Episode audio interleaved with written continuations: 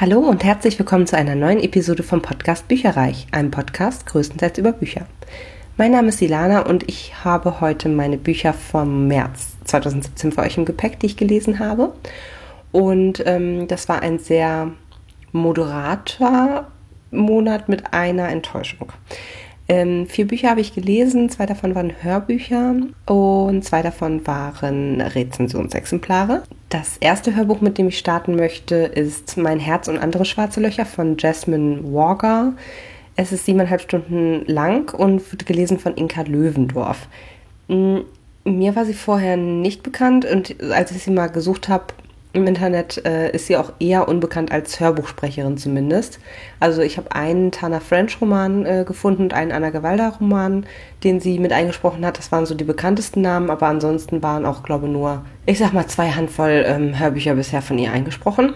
Ich fand die aber sehr angenehm von der Stimme her. Also sie hat eine mh, mm, eher dunklere äh, Stimme, die sehr nüchtern klingt ähm, aber jetzt auch nicht zu erwachsen. Und das hat zu dem Buch hervorragend gepasst. Das Buch selber, ich würde ihm so drei bis vier Sterne ungefähr geben. Es ist ein Roman oder ein Jugendbuch, besser gesagt, mit relativ ernstem Thema. Und zwar geht es um eine junge äh, Frau, die ähm, ja Selbstmordgedanken hegt und sich umbringen möchte. Und ähm, man erfährt dann so nach und nach, warum. Äh, es geht darum, dass ihr heißgeliebter Vater, oder das hört sich ein bisschen despektierlich an, also ähm, sie ist mit ihrem Vater aufgewachsen und der war, das scheint so eine Art bipolare Störung zu sein, so wie sie das im Buch beschreibt. Also mal ist er total happy und am nächsten Tag ist er halt super depressiv und sie scheint das so ein bisschen ähm, geerbt zu haben und der Vater hat auch tatsächlich äh, eines Tages jemanden umgebracht und ähm, da knabbert sie heute noch dran, weil es unter anderem eben auch ein stadtbekannter ähm, Junge war, der umgebracht wurde von ihrem Vater. Und dieser Junge war Leichtathlet und kurz davor irgendwie zu den Olympischen Spielen zu fahren. Und deswegen hat das dieser Mordfall insgesamt auch für einen unglaublich großen Wirbel in dieser Kleinstadt gesorgt, in der sie lebt und sie fühlt sich überhaupt nicht mehr wohl. Sie denkt, überall, wo sie geht und steht, ähm, gucken die Leute sie doof an, wissen von ihrem Vater, wissen von ihrer Geschichte. Also sie trägt quasi das Päckchen von ihrem Vater eigentlich mit sich rum und ähm, will einfach nicht mehr leben. Sie hat ansonsten von den Familienumständen her hat sie eine Mutter, die relativ distanziert ist, die auch wieder neu geheiratet hat und natürlich fühlt sie sich auch wiederum so ähm, dass eben der neue Mann und die beiden Kinder, die sie dann eben, die Mutter mit äh, dem neuen Mann hat, dass die irgendwie bevorzugt werden und äh, dass sie da gar nicht richtig reinpassen, diese Happy-Go-Lucky-Familie und ähm, also sie fühlt sich einfach nicht wohl in ihrer Haut. Sie hat einen Job bei einem Telekommunikationscenter, das heißt, sie sind auch nicht, ähm, sind ein bisschen knapp bei Kasse, sagen wir es mal so, müssen sich auch ähm, Zimmer teilen und so weiter und so fort. Ist halt alles äh, jetzt realistisch, würde ich mal sagen. Also es ist jetzt nicht so, dass man denkt, so, ach, perfekte Welt oder keine Ahnung was, sondern es ist äh, wirklich realistisch gezeichnet. Und dieses, ähm, diese junge Frau, Aysel heißt sie, äh, hat türkische Wurzeln, was ich auch sehr angenehm fand. Ähm, ich glaube auch, dass es relativ wenig Bücher gibt für türkischstämmige ähm, Mitbewohner, äh, Mitbewohner, Mitbürger, ähm, dass sie sich auch mal selber wiederfinden in Charakteren in Büchern. Und ja, je mehr das ist, desto schöner ist es eigentlich, dass sich die Leute wiederfinden können. So, und dann ist es eben so, dass die Aicel sich, ähm, sie möchte quasi sich nicht alleine umbringen, obwohl das ja eigentlich, also Selbstmord und so, aber egal, auf jeden Fall ist sie in so einem ähm, äh, Forum für äh, potenzielle Selbstmörder, wo sie halt irgendwie Techniken diskutieren und keine Ahnung, was ein bisschen creepy. Mm, und dort lernt sie halt einen äh, Jungen kennen, mit dem sie sich dann auch trifft. Und der ungefähr in ihrem Alter ist, ich glaube, ein paar Jahre älter als sie. Und ähm, der will sich eben auch umbringen. Und der hat sogar ein konkretes Datum, was irgendwie innerhalb von drei Wochen oder so liegt. Und das macht das natürlich dann auch nochmal ein bisschen greifbarer. Und sie wollen sich gemeinsam von der Klippe stürzen. Ja, und dann ist es tatsächlich so, dass äh, die beiden, also es geht es, gar nicht so sehr eine Liebesgeschichte in dem Sinne im, im Vordergrund, sondern es geht einfach nochmal darum, dass sie sich ähm, gegenseitig auch kennenlernen in so einer merkwürdigen kurzen Zeit eigentlich. Und da kommen dann natürlich auch Fragen hoch. Also ähm, warum will er sich umbringen? Da gab es ein traumatisches Erlebnis, was ich jetzt nicht erzählen werde. Ähm, sie will nicht richtig damit rausrücken, weil, wie gesagt, sie einfach Angst hat, dass er sie dann auch verurteilt quasi. Und sie reden halt super viel und lernen sich kennen und erzählen sich eben Geschichten aus ihrer Kindheit und so weiter und so fort. Und ähm, ja, vielleicht ist es auch so, dass der ein oder andere dann drüber nachdenkt, ob das wirklich das Sinnvollste ist, sich umzubringen oder ob man nicht irgendwie anders weiterleben kann. Und ähm, das fand ich schon ein sehr, ich wusste stellenweise gar nicht, wo mich dieses Buch hinführt. Also zu Anfang habe ich gedacht, uh, das war ein echt, echt Hardcore-Einstieg hier, ähm, voll auf die Zwölf. Und ich muss auch gestehen, so in den ersten, also sagen wir mal so, die, die Gründe von dem Jungen, sich umzubringen, habe ich eher verstanden als die von ISL. Gerade wenn es etwas ist, was man nicht selber quasi verzapft hat. Aber andererseits, also mit Depressionen kenne ich mich auch nicht aus erster Hand aus. Insofern, ich glaube schon, ähm, dass viele Menschen mit eben Depressionen ja auch mal in die Richtung denken oder das näher dran liegt, dass sie dann eben daran denken.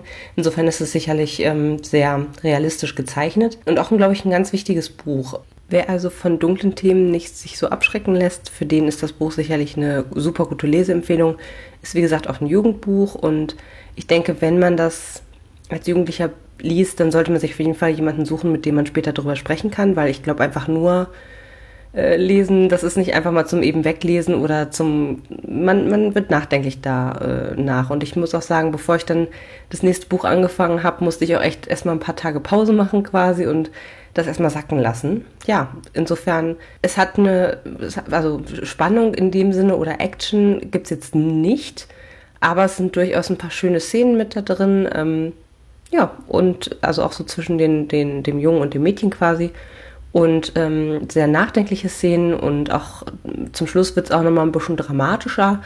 Ja, also insgesamt ein rundes Buch und ähm, wer sich mit der Thematik gerne beschäftigen möchte oder einfach nur realistische Charaktere und ein Buch, das nachwirkt, äh, lesen möchte, dem sei Mein Herz und andere schwarze Löcher ans Herz gelegt. Das nächste Buch ist ein Rezensionsexemplar gewesen und zwar heißt es Vor dem Fall von Noah Hawley. Ähm, hatte 447 Seiten und ich würde dem gute vier Sterne geben. Hat mir sehr viel Spaß gemacht. Es ist ein Buch, was eher auf der, würde ich jetzt jedenfalls sagen, auf der literarisch hochwertigen Seite ähm, des Spektrums steht, aber super lesbar. Also es ist jetzt nicht so, dass man sagt, oh, die Sätze sind so schön, aber mir sterbenslangweilig, sondern es ist eine tolle Mischung aus ja, zum Nachdenken anregenden Inhalten und einem Plot, der wirklich ganz guten Drive hat, also wo man äh, wirklich auch weiterlesen möchte und äh, erfahren möchte, wie die Geschichte weitergeht, beziehungsweise wie die Geschichte gewesen ist. Denn es geht um einen äh, Flugzeugabsturz ähm, es ist ein Privatjet mit zwei Familien darin, plus Sicherheitsmann, plus eben Bordpersonal und ein Künstler, der in letzter Minute noch mit dazugestoßen ist, quasi. Und dieser Privatjet ähm, fliegt von Martha's Vineyard zu, nach New York und stürzt halt über dem, über dem Ozean ab. Und es ist so, dass wirklich alle sterben, bis auf der Künstler und der kleine vierjährige Sohn von dem Besitzer der, der des oder vom Charter des äh, Privatjets und ähm, der Künstler rettet dann quasi diesen Sohn schwimmenderweise bis nach New York ans Ufer, was auch eine ganz schöne Leistung ist. Ich glaube, das schwimmt irgendwie acht Stunden durch oder so. Mm, also eine ziemlich krasse Geschichte und während der Ermittlung, also es wird dann quasi relativ schnell erzählt, was ich jetzt gerade erzählt habe. Und dann kommen eben die ganzen Ermittlungen, so was ist da eigentlich passiert, wieso ist diese Maschine, die einwandfrei gewartet war und also gab es da doch irgendeinen technischen Fehler oder war das jetzt, was hat sich da an Bord abgespielt? Denn interessanterweise hat eigentlich jeder der Insassen und der Crewmitglieder irgendein verschiedenes Motiv, ähm, warum eben dieses oder Dreck am Stecken oder ja, ja, Konfliktpotenzial, so dass es sein könnte, dass es eigentlich an jedem gelegen hat. Und das ist super spannend geschrieben. Und wir begleiten dann quasi einen Polizisten, der das Ganze äh, leitend aufklären soll und eben ähm, den Künstler auch so ein bisschen im Visier hat. Und ja, der weiß gar nicht so richtig, wohin mit sich. Ähm, hat auch in New York eigentlich keine feste Bleibe. Er war halt so gut wie abgeschrieben, also wirklich ein erfolgloser Künstler. Und ähm, ist aber, ich weiß gar nicht warum oder wie er sich das leisten kann, aber auf jeden Fall, ich glaube, der hat sich ein normales kleines Häuschen auf Martha's Vineyard halt äh, gemietet, um dort ähm, doch nochmal an seinem großen Durchbruch quasi zu arbeiten und ähm, ist dort dann einer, einer reichen Ehefrau quasi aufgefallen, die eben auch dann in dem Flugzeug sitzt, beziehungsweise die ihn einlädt, mit nach New York mitzukommen im Privatjet, weil sie ja eh rüberfliegen. Also von ihr eigentlich nur nett gemeint, aber dann schleichen sich so in der Ermittlung so erste Fragen auf, wie hatten die nicht vielleicht doch ein Verhältnis? Der Sohn, der überlebt hat, ist übrigens auch Alleinerbe von diesem äh, wirklich Milliardär, der dort gestorben ist. Das war übrigens ein Medienmogul, das heißt, ähm, der hat halt so einen Sender aufgemacht in den USA, der ähnlich wie CNN, nur eben auf niveaulos, also 24 Stunden am Tag Nachrichten sendet, aber auch direkt mit einem Gusto und mit einem Kommentar und einer Meinung versehen. Also halt im Grunde so ein bisschen Volkshetze. So, und der hat damit eben Milliarden gemacht und hat ein gutes Auskommen und so weiter und so fort. Und naja, also wie sich das alles so aufrollt, also ähm, die Tochter von dieser Familie, es gibt also quasi, die war so eine Viererfamilie, ähm, der reiche Medienmilliardär, dann seine äh, Frau mit dem guten Herz, seine äh, ältere Tochter wurde schon mal gekidnappt, als sie ein Baby war. Das, kommt, das bricht natürlich auch wieder äh, sozusagen auf, kann das irgendwie damit dazu tun haben. Äh, dann der Sohn, der jetzt halt Alleinerbe ist und natürlich, äh, dann reißen sich die ganzen Leute eben um dieses Kind. Schrecklich. Also ähm, der kommt dann quasi zu der Tante und der äh, Schwager, der angeheiratete, der ist einfach nur so, also völlig pietätlos irgendwie und äh, leckt sich halt die Finger und überlegt schon, was er mit dem Townhouse in London anstellen soll. Naja, und ähm, dann war eben auch noch ein befreundetes Ehepaar von diesen Reichen an Bord und ähm, da wiederum ist der, der Mann äh, wegen Steuerhinterziehung gesucht worden. Also es ist wirklich, ähm, jeder hat Dreck am Stecken und äh, später stellt sich auch raus, dass in der Crew auch noch was nicht ganz koscher ist. Also im Grunde wird eigentlich alles einmal durchdeklariert, dann wird der ähm, Bodyguard der Familie quasi auch nochmal unter die Lupe genommen. So, und es ist ganz cool, weil es halt ähm, linear weitergeht, aber die einzelnen Personen und was da so der Hintergrund ist, werden halt dann nochmal quasi rausgenommen aus dem Text und äh, separat behandelt. Das fand ich ziemlich gut gemacht und mm, ich fand einfach die Themen auch aus dem Buch sehr, sehr gut. Das heißt, man hat so richtig, gerade im ersten Drittel, hat man super gut gemerkt, dass der Autor eben einem auch aufzeigen möchte, wie, wie man sich eigentlich von der Gesellschaft auch so absondert, wenn man so wahnsinnig reich ist. Also wenn man wirklich keine Bodenhaftung mehr hat, ähm, was das mit einem macht und was Geld irgendwie für Menschen bedeutet. Und das hat er super gut dargestellt, auch aus verschiedenen Blickwinkeln und so weiter. Also das fand ich echt toll. Also was es mit einem machen kann und aber nicht muss und wie es eigentlich ist, wenn man arm ist und ähm, ja, fand ich, fand ich echt gut. Der Schluss ist ein bisschen umstritten bei ähm, einigen. Keine Sorge, ich spoiler hier nicht. Ähm, ihr könnt das äh, dann hinterher alle selber lesen, wenn ihr möchtet, würde ich euch auf jeden Fall empfehlen. Der Schluss ist allerdings, also ich fand ihn okay, der ist so ein bisschen zweigeteilt. Die Auflösung des Falls hat mich ehrlich gesagt auch nicht wirklich befriedigt oder geflasht, wie auch immer man es sagen möchte. Ähm, aber es gab noch so einen anderen Erzählstrang, der auch dann eben am, am Ende äh, quasi ein großes Finale fand. Und den wiederum fand ich sehr gut gemacht. Also ich, ich finde so ein bisschen zweischneidiges Schwert. Ich kann auch verstehen, was manche Leute sagen, wenn sie sagen, oh, ich war so enttäuscht vom Ende. Ähm, kann ich, wie gesagt, nicht unbedingt sagen, weil ich eben auch das große Ganze so ein bisschen mehr gesehen habe. Aber ich muss echt sagen, also ein bisschen mau war schon, was eben dann die Auflösung des Ganzen ist. Aber nichtsdestotrotz, ähm, wie gesagt, es sind tolle Themen einfach drin, es ist super gut geschrieben. Der Noah Hawley macht normalerweise Fernsehsendungen, äh, einige ziemlich gute. Und ja, insofern würde ich euch auf jeden Fall das ans Herz legen. Also ist auch ein schönes Buch, äh, tolle Cover, muss ich ganz ehrlich sagen, habe ich total verliebt in dieses Cover. Und ähm, ja, also wer Lust auf so ein gehobene Mystery hat, der sollte vor dem Fall lesen. Wenn wir jetzt dem Thema Flugzeugabsturz folgen, ist mir dann übrigens auch aufgefallen, ähm, ich, ich habe dieses nächste Buch, was jetzt kommt, das hat auch was mit dem Flugzeugabsturz zu tun und ich habe es tatsächlich, ich sag mal, ein bisschen blauäugig mitgenommen auf eine Geschäftsreise, die ich mit einem Flugzeug verbracht habe. Also ähm, währenddessen dachte ich dann so, okay, das ist gerade ein bisschen skurril, was du hier treibst. Ähm, aber es lag daran, dass es einfach 247 Seiten hatte, das heißt äh, relativ schmales Taschenbuch war und deswegen habe ich das einfach auf, eine, auf die Reise mitgenommen, weil ich dann immer elektronische Sachen finde ich dann immer doof. Man hätte ja auch E-Book oder Hörbuch oder keine Ahnung was äh, hören können, aber die Geräte muss man dann doch irgendwie ausschalten oder auf Flugzeugmodus und das ist mir immer zu kompliziert. Deswegen war ich auf der Suche nach einem kleinen Buch, auf das ich schon lange Bock habe. Und das war Herr der Fliegen von William Golding. Hat übrigens ein ziemlich cooles Cover in der Ausgabe, in der ich es ähm, gekauft habe. Es war mal ein reduziertes, nee, preisreduziertes Mängelexemplar. Unter anderem deswegen, weil vorne auf der, auf dem Cover ähm, das ist dieses äh, türkise Cover mit den weißen Palmen, oder keine Ahnung, ob die weiß sind, aber auf jeden Fall mit so Palmen drauf. Ähm, ganz cool gemacht eigentlich. Und da waren so zwei Einritzungen von, vom Cuttermesser irgendwie vom Auspacken drauf. Und ich muss sagen, es passt nachträglich gesehen super gut zur Geschichte. Es geht um einen Haufen Jungen, die in einem nicht näher definierten Atomkrieg oder also, die sind quasi gerettet worden oder ge, ge, wie so eine Landverschickung im Grunde. Also die sollten weggebracht werden, weil eben ein Atomkrieg kurz bevorstand. Es wird nie genau gesagt, welche Zeit ist es überhaupt.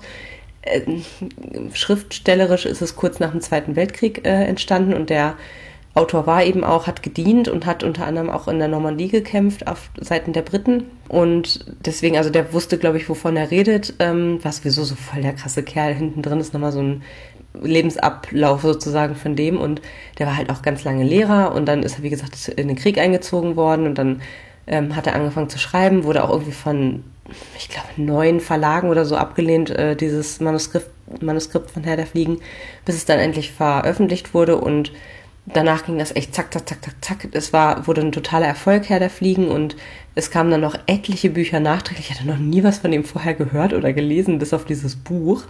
Ähm, ja, und dann wurde einfach nochmal zackig zum Ritter geschlagen, hat irgendwie einen äh, Nobelpreis für Literatur erhalten und ich war so, hä?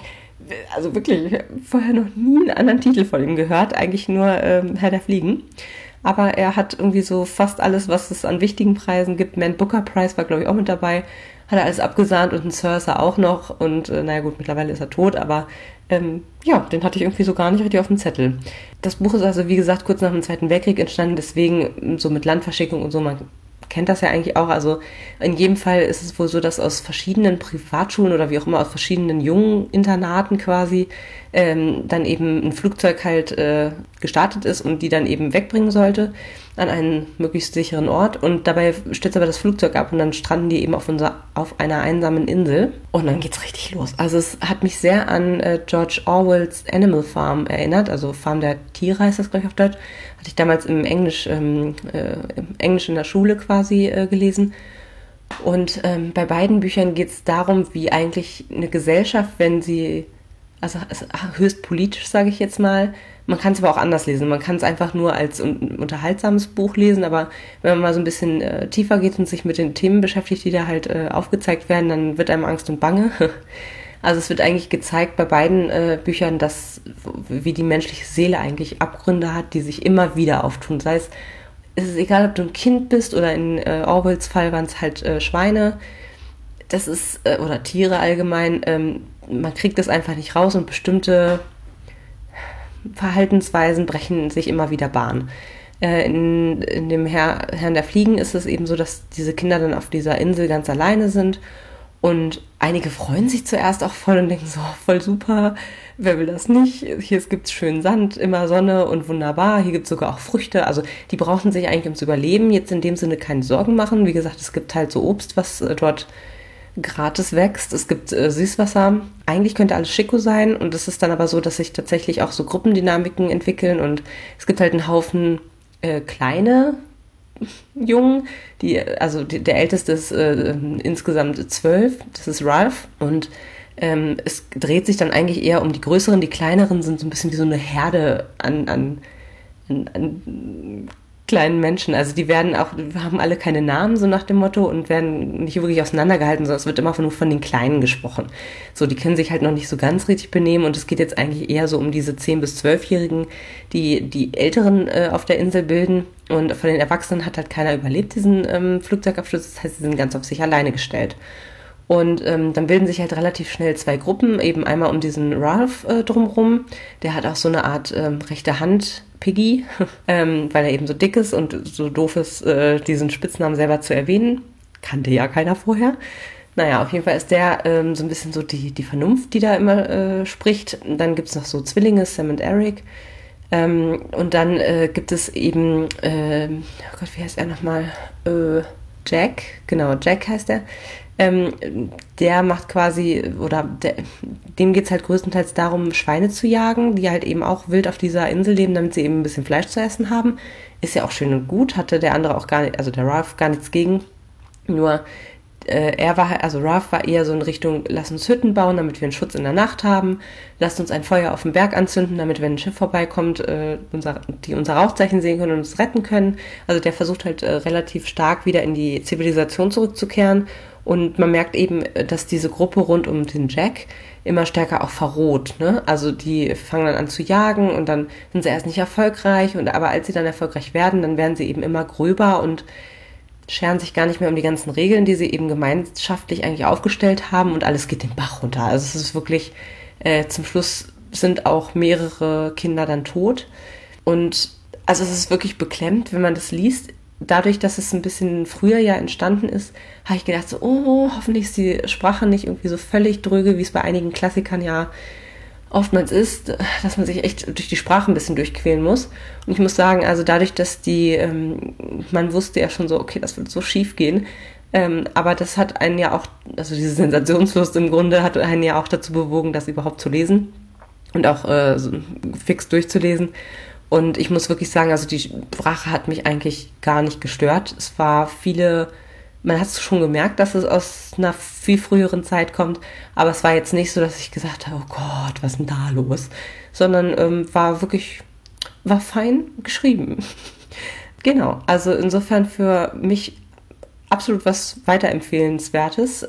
Es ist auch super spannend, mal andere Rezensionen darüber sich anzuhören oder mal durchzulesen und einfach mal zu gucken, die Gedanken, die man sich da jetzt selber drüber gemacht hat, also zu Symboliken und ähm, es war wie so ein bisschen wie in der Schule. Also äh, ich persönlich mochte das, ja, sich quasi auszutauschen und mal so, was, was wollte der Autor damit sagen? Ich weiß, viele fanden das richtig ätzend, aber ich fand es immer ganz cool, weil ich einfach gemerkt habe, dass man, wenn man sich mit so einem Buch mal mit, also nicht nur mit anderen austauscht, sondern eben auch wirklich mal über solche übergeordneten Themen und nicht nur über den Plot quasi und die, die Geschichte austauscht, dass man halt wirklich dieses äh, Buch dann immer besser auch begreift, als wenn man es jetzt nur einfach liest und sagt, es ging um Jungs auf einer Insel. So, also das fand ich schon echt gut gemacht. Da waren jetzt noch ein paar weitere ähm, Sachen mit drin. Unter anderem haben die Kleinen sich äh, irgendwann gefürchtet, weil sie angeblich ein Monster oder ein Ungeheuer auf der Insel gesehen hätten nachts. Und da spielt dann noch in die Karten, dass eines Tages leider ein ähm, irgendein Soldat äh, mit einem Fallschirm quasi auf der Insel dann oben auf dem Berg auch verunglückt und die den eben nur in der Nacht sehen und sich dann eben fürchterlich fürchten vor seinem sich immer wieder aufblähenden Fallschirm und halt sozusagen eine fremde Form darin entdecken und es gar nicht als Menschen erkennen. Sowas spielt halt noch mit rein und ja, also es ist schon ziemlich krass gemacht und gerade so die eine Schlüsselszene, wo es eben, wo auch der Titel im Grunde erklärt wird, wo eben ein, ähm, ja, ich weiß nicht genau, was mit dem los ist. Der ist irgendwie, einer der Jungen ist so ein bisschen krank, beziehungsweise fällt halt öfter mal in Ohnmacht und also irgendwas ist da nicht so ganz richtig. Entweder hat er so leicht prophetische Züge oder es ist irgendwie eine Nervenkrankheit. Ich weiß es nicht genau, aber wird auch nicht genau erklärt. Ähm, aber der hat halt so einen Aha-Moment und unterhält sich eben mit so einem aufgespießten Eberkopf, der im äh, Dschungel von eben dieser jagenden Gruppe hinterlassen wurde und wo eben schon so Fliegen drumrum schwirren. Und ja, der erzählt eben in sehr gut guten Worten irgendwie äh, quasi in diesem Zwiegespräch äh, mit dem mit dem einen Kind, dass er der Teufel wäre, aber das, aber ob er das wirklich wäre oder ob der Teufel in uns allen stecken würde und so. Also es war schon echt äh, gut gemacht und ähm, finde ich gut, wenn das weiterhin an Schulen auch durchgenommen wird, muss ich sagen. Ähm, ja, tut nicht weh und ich würde dem Ganzen drei bis vier Sterne geben. Kommen wir zum letzten Buch und leider zum Flop meines Monats. Sehr geehrter Herr M. von Hermann Koch habe ich als Rezensionsexemplar zugeschickt bekommen. Ihr bekommt auch nachher nochmal einen kleinen Ausschnitt aus dem Hörbuch zu hören, damit ihr euch ein eigenes Bild bilden könnt. Von der Dauer her eigentlich gar nicht so lang, siebeneinhalb Stunden und gelesen von Johannes Steck. Den müsstet ihr eigentlich kennen. Also ähm, ich kannte ihn aus Black Dagger, den Hörbüchern, die ich da von einer Freundin mal ausgeliehen bekommen habe. Und ähm, da, interessanterweise hat er dort auch echt anders gelesen als hier. Das ist äh, super interessant zu entdecken. Aber auf jeden Fall macht er auch so größere ähm, Namen wie Hans Rath, Simon Beckett, John Irving, Ken Follett, Edgar Wallace. Also ich glaube, der hat irgendwie fast 300 Hörbücher allein auf Audible ähm, gelistet.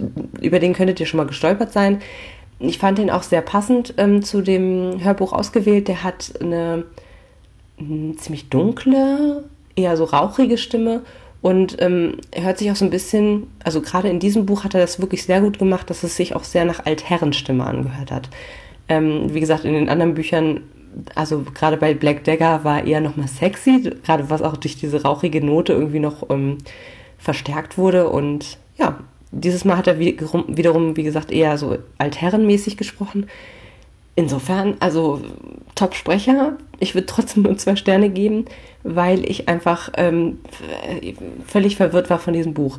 Also es fängt an, und das fand ich auch die spannende Prämisse, dass man, dass es darum geht, dass ein, ähm, dass ein äh, relativ alter Autor eben von seinem Nachbarn gestalkt wird beziehungsweise von ihm dann eben äh, ein, ein, ein oder mehrere Briefe bekommt, die eben mit sehr geehrter Herr M äh, beginnen, deswegen auch der Titel. Und in dem schreibt er im Grunde auf, so, ja, sehr geehrter Herr M, wissen Sie noch, wie Sie damals meine Geschichte als Buch rausgebracht haben, dadurch auch ein Bestseller-Autor geworden sind und sie haben aber alle Tatsachen irgendwie verdreht und haben mich ähm, als Mörder dargestellt, beziehungsweise als kaltblütigen Mörder dargestellt. Ähm, dass ich damals meinen Lehrer umgebracht habe.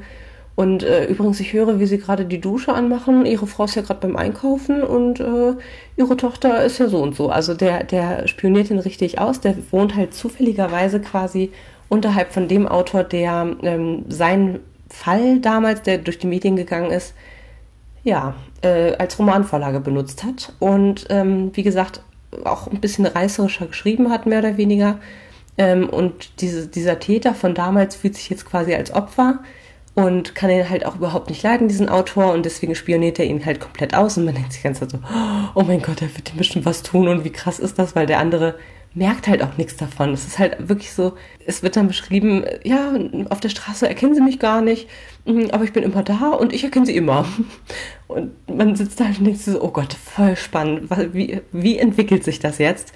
Und ähm, ich glaube, davon von dem Beginn habe ich nachher auch die Hörprobe für euch, weil das ähm, echt äh, cool gemacht ist.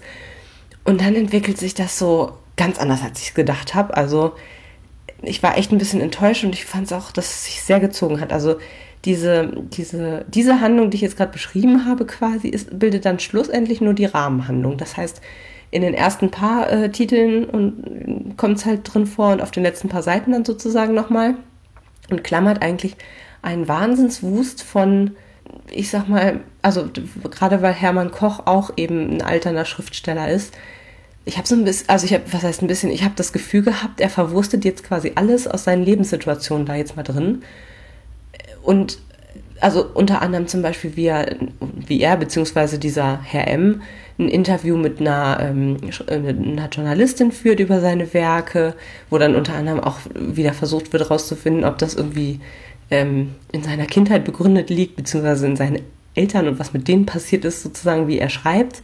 Dann äh, unter anderem gibt es auch so eine Szene, wo er auf so einer Preisverleihung, Buchpreisverleihung quasi eingeladen ist und da treffen sich jedes Jahr wieder dieselben Hanseln, äh, haben keine neuen Gesprächsthemen und so in die Richtung und gleichzeitig wird halt ähm, quasi der, die Ereignisse, die dazu geführt haben, dass dieser Lehrer verschwunden ist, ähm, nochmal sozusagen von dem Stalker ähm, aufgerollt, aber so wirklich mit sehr ausgeholt. Also zwei Sommer davor äh, ist er schon mit der und der Clique dahin gefahren. Der Sommer davor ist das und das passiert in diesem Ferienhaus von den Eltern von der einen und ach, also ich weiß nicht, es hat, und vor allem, es hat auch nichts gebracht. Also im Grunde wurde schlussendlich nicht aufgeklärt, was hat, also wurde der Lehrer überhaupt umgebracht oder hat er sich quasi äh, vom Acker gemacht und, und, und hat das nur inszeniert. Wer war es jetzt schlussendlich? Was steckte dahinter? Also es war wirklich, zum Schluss war es noch nicht mal richtig aufgeklärt und es war einfach sehr frustrierend, muss ich leider sagen. Ähm, ich habe das Buch, ähm, oder beziehungsweise ich habe noch ein Buch von Hermann Koch, das heißt Angerichtet. Und da geht es darum, dass äh, zwei Familien in einem Restaurant sitzen und da sozusagen dann alles hochkommt im Laufe des Abends, was so in den, in den letzten Jahren nicht richtig besprochen wurde, so. Und das hörte sich zum Beispiel auch super gut an, so ein bisschen wie Gottes Gemetzel, glaube ich, heißt der Film. Mit, äh, oder beziehungsweise der Film, das ist äh, auch so ein Theaterstück, was auch in die Richtung geht, was auch mal verfilmt wurde mit Kate Winslet und noch irgendwie drei anderen auch sehr bekannten Schauspielern, deren Namen mir gerade nicht einfallen. Ich glaube, Kate Blanchett war auch mit dabei oder so möglicherweise, entfällt mir jetzt gerade, aber das, äh, der Gott des Gemetzels, so rum heißt es genau. Also das kann ich auf jeden Fall als äh, Film, als Theaterstück oder wie auch immer empfehlen. Und das wirkt so ein bisschen, äh, ja, hoffentlich ist es nochmal besser, weil wie gesagt, das äh, angerichtet habe ich im äh, Regal noch stehen. Aber sehr geehrter Herr M war für mich einfach nichts, einfach weil ich eine ganz andere Erwartungshaltung hatte. Und was mich auch sehr irritiert hat zu Anfang, ähm, wird das Ganze aus der Perspektive von diesem stalkenden Nachbarn erzählt und der spricht den halt direkt an. So, sie, ne, wie gesagt, sie, sie, ich höre sie gerade ins Badezimmer gehen und die Dusche anmachen. Äh, ich stelle mir vor, wie sie sich einseifen. Also so in die Richtung geht das halt zu Anfang und dann, als die ganze Hintergrundgeschichte erzählt wird, wechselt auf einmal der Erzähler. Und der kommt aber, dieser Anfangserzähler, der so cool war, der halt diesen Brief äh, geschrieben hat direkt, der kommt später nur sehr, sehr spärlich überhaupt wieder vor. Also ich habe mich total ähm, verwirrt gefühlt, muss ich sagen. Also wirklich einmal in den Orbit rausgeschossen und ich muss auch ganz ehrlich sagen, dass ich so diese, diese Selbstbeweihräucherung, beziehungsweise ich finde das immer so langweilig, wenn Schriftsteller drüber äh, schreiben, wie ihr Alltag ist und dass der ja so langweilig ist oder dass er sich immer wiederholt und äh, dass bestimmte Situationen immer wieder vorkommen, denke ich mir, ja, ähm, schön, dass du mal erfolgreich warst und da jetzt drüber sprechen kannst, aber eigentlich, also wenn es für dich schon nicht interessant ist, warum sollte es dann für mich als Lehrer, äh, Leser interessant sein? Also, äh, naja, also meins war es leider überhaupt nicht. Aber ich gebe dem Hermann Koch auf jeden Fall noch eine Chance mit angerichtet und dann werde ich euch berichten, wie ich es fand. Sehr geehrter Herr M. Als erstes möchte ich Ihnen mitteilen, dass es mir inzwischen besser geht. Das tue ich, weil Sie wahrscheinlich gar nicht wissen, dass es mir jemals schlecht gegangen ist. Sehr schlecht sogar. Aber darauf komme ich später noch zurück. In Ihren Büchern beschreiben Sie häufig Gesichter. Aber versuchen Sie doch mal meines zu beschreiben. Unten an der gemeinsamen Haustür oder im Aufzug nicken Sie mir höflich zu – aber auf der Straße oder im Supermarkt und gerade noch vor ein paar Tagen, als Sie mit Ihrer Frau im Restaurant La B saßen, gaben Sie kein einziges Zeichen, dass Sie mich kennen. Ich kann mir vorstellen, dass der Blick des Schriftstellers die meiste Zeit nach innen gerichtet ist, aber versuchen Sie dann auch nicht, in Ihren Büchern Gesichter zu beschreiben, obwohl Beschreibungen von Gesichtern genauso wie Landschaftsbeschreibungen etwas ziemlich Veraltetes haben – von daher passt das natürlich zu Ihnen. Das war es auch schon mit meinem Lesemonat März 2017. Für den nächsten Monat haben wir eine kleine Challenge of Lovely Books ähm, mal wieder gestartet in der Subabbaugruppe. Und äh, da wird der, äh, das Motto sein Buchbalance. Das heißt, ähm, alle oder man muss irgendwie sozusagen Zweierpaare bilden zwischen einem sehr neuen Buch ab 2016 Erscheinungsdatum und einem alten Buch, das bis einschließlich 2015 erschienen sein kann, um einfach auch mal so ein bisschen sozusagen die Backlist, äh, die älteren Titel aus, der, aus dem Stapel ungelesener Bücher zu, herauszukramen und eben immer so Paare zu bilden. Und da bin ich sehr gespannt, äh, wozu ich mich schlussendlich entscheide. Ich habe auf jeden Fall ein paar ähm, schöne Rezensionsexemplare auch gefunden, die dazu passen. Und bin quasi schon mittendrin oder beziehungsweise bin schon am, am habe schon angefangen zu lesen in äh, zwei Büchern. Und ähm, ja, da bin ich sehr gespannt, was der nächste Monat bringt. Schaltet auf jeden Fall wieder rein, wenn ich davon erzähle, spätestens in einem Monat. Bis dann. Tschüss. Informationen zu allen Büchern, über die ich heute gesprochen habe, findet ihr auf meiner Website www.bücherreich.net mit UE. Ihr könnt dort oder auf Facebook unter www.facebook.de slash podcastbuicherreich in einem Wort durch mit mir in Kontakt treten. Meine E-Mail-Adresse lautet buicherreich at gmail.com. Wenn ihr diesen Podcast über iTunes abonniert habt, würde ich mich riesig freuen, wenn ihr mir eine 5-Sterne-Bewertung hinterlasst. Dies ist ein privater Buch-Podcast, in dem ich nur meine eigene private Meinung wiedergebe. Wenn mir ein Buch oder Hörbuch kostenlos zur Verfügung gestellt wird, kennzeichne ich es entsprechend auf meiner Website.